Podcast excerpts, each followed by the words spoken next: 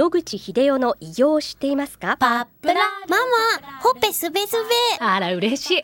パパも毎日元気で疲れ知らずね。まあな。おばあちゃんも近所で若いと評判だよ。おかげさまで。おじいさんいつまでも健康で幸せですね。うん。野口英世の医師により開発されたパプラール。老化や万病のもと活性酸素を分解してあなたの健康を守ります80年のロングセラー使い続けた人が知っている安心の品質と効果。その悩みいつまで我慢しますか？まずはお試しを。お問い合わせは東洋厚生製薬所へ。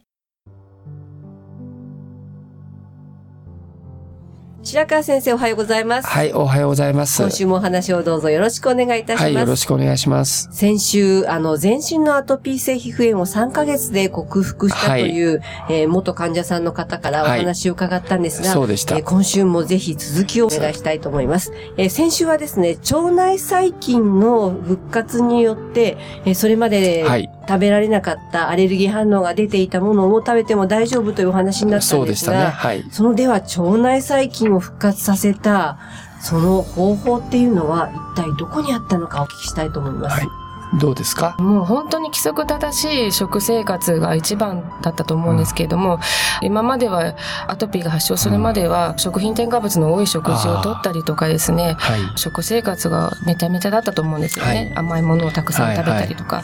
入院での食生活は、まあ、野菜中心で、はい。あとは、タンパク質は大豆と魚で取る。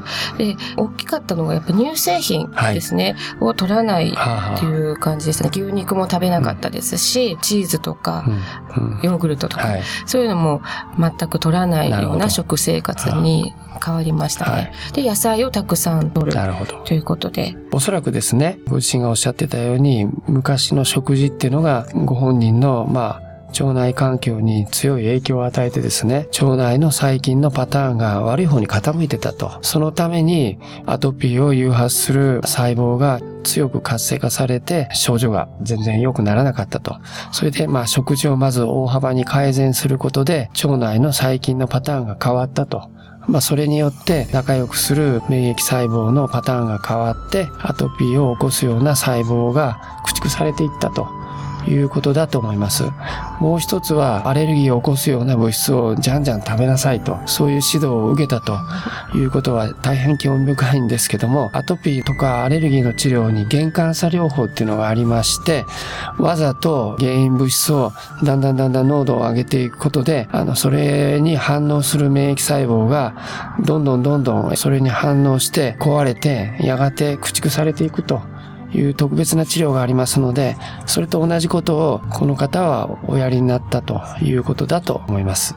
はい。お尋ねしたいんですが、はいもちろん添加物とかがない自然の食べ物っていうことですが、腸内細菌によく働くって言われるのって一般的にはヨーグルトって言うじゃないですか。はい。それは召し上がらなかったんですよね。そうでしたね。そうですね。ですので、発酵食品ありますね、自然の。そういうものをヨーグルトも、まあ発酵食品としてやりますけども、原料に乳製品が入っているということなので、それは腸内のフローラにとってアトピーを起こすような人にはよろしくないということであるならば、いわゆる和食でよく使ういろんな、まあ、発酵食品があると思いますので、そういうものをお使いになることによって、まあ、腸内のフローラをいい方に持っていくという食事をしたらいいんじゃないかなと聞いてて思いましたけどね。はい。あの、発酵食品、具体的にどんなものをお取りになりましたか？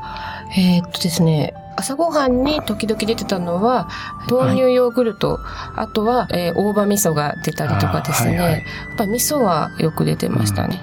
やっぱりお味噌は非常にね、やっぱり長年日本人があの、食べ親しんで慣れてるものじゃないと、やっぱり乳製品はここ100年ぐらいで突然食べ始めたもので日本人の腸には向いてないんでしょうね。ですからお味噌を使った発酵のものとかはいろいろあります。あの、麹がすごく最近あの見直されて非常にいいというふうに言われているので、あの、麹菌をね、入れたものを取られるというのも、あの、腸内細菌の改善には非常にいいというデータがたくさん出ているようなので、それも一つの、あの、やり方かと思います。はい。ありがとうございます。発酵食品ということでしたけれども、では、例えば、腸内細菌を整える錠剤ってよく売られてると思うんですけれども、そういったものの活用は考えられますか？はい。自然のあの、腸内細菌を使って作った資金とか、いろんなものありますので、まあ、それは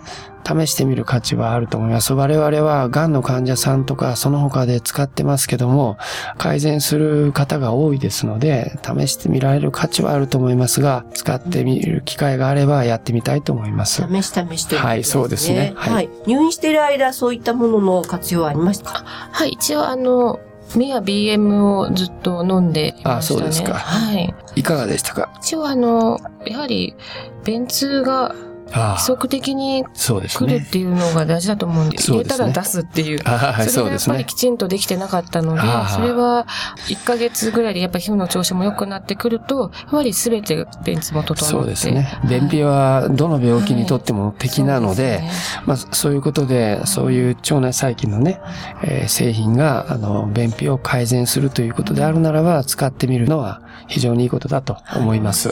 先生、あの、こういう、あの、錠剤売られてる菌のものですけれども、その、万人に向くっていうことでもないんですよね。はい。は、はいまあ我々やってましたけども、まあいろんな、あの、会社の製品ありますけども、え全部に、あの、いいわけではないようです。あの、ですので、自分に合ったものを選ぶとはい。いうことが必要だと思います。そうですね。あの、試し試し、えーね皆さんお考えになってええお使いになっていただければ、はいということですね。それなりの価格もしますので、まあ、きちっとしたものを選ばないと、費用対効果にならないので、まあ、良いものを、あの、探していただくということがいい必要だと思います。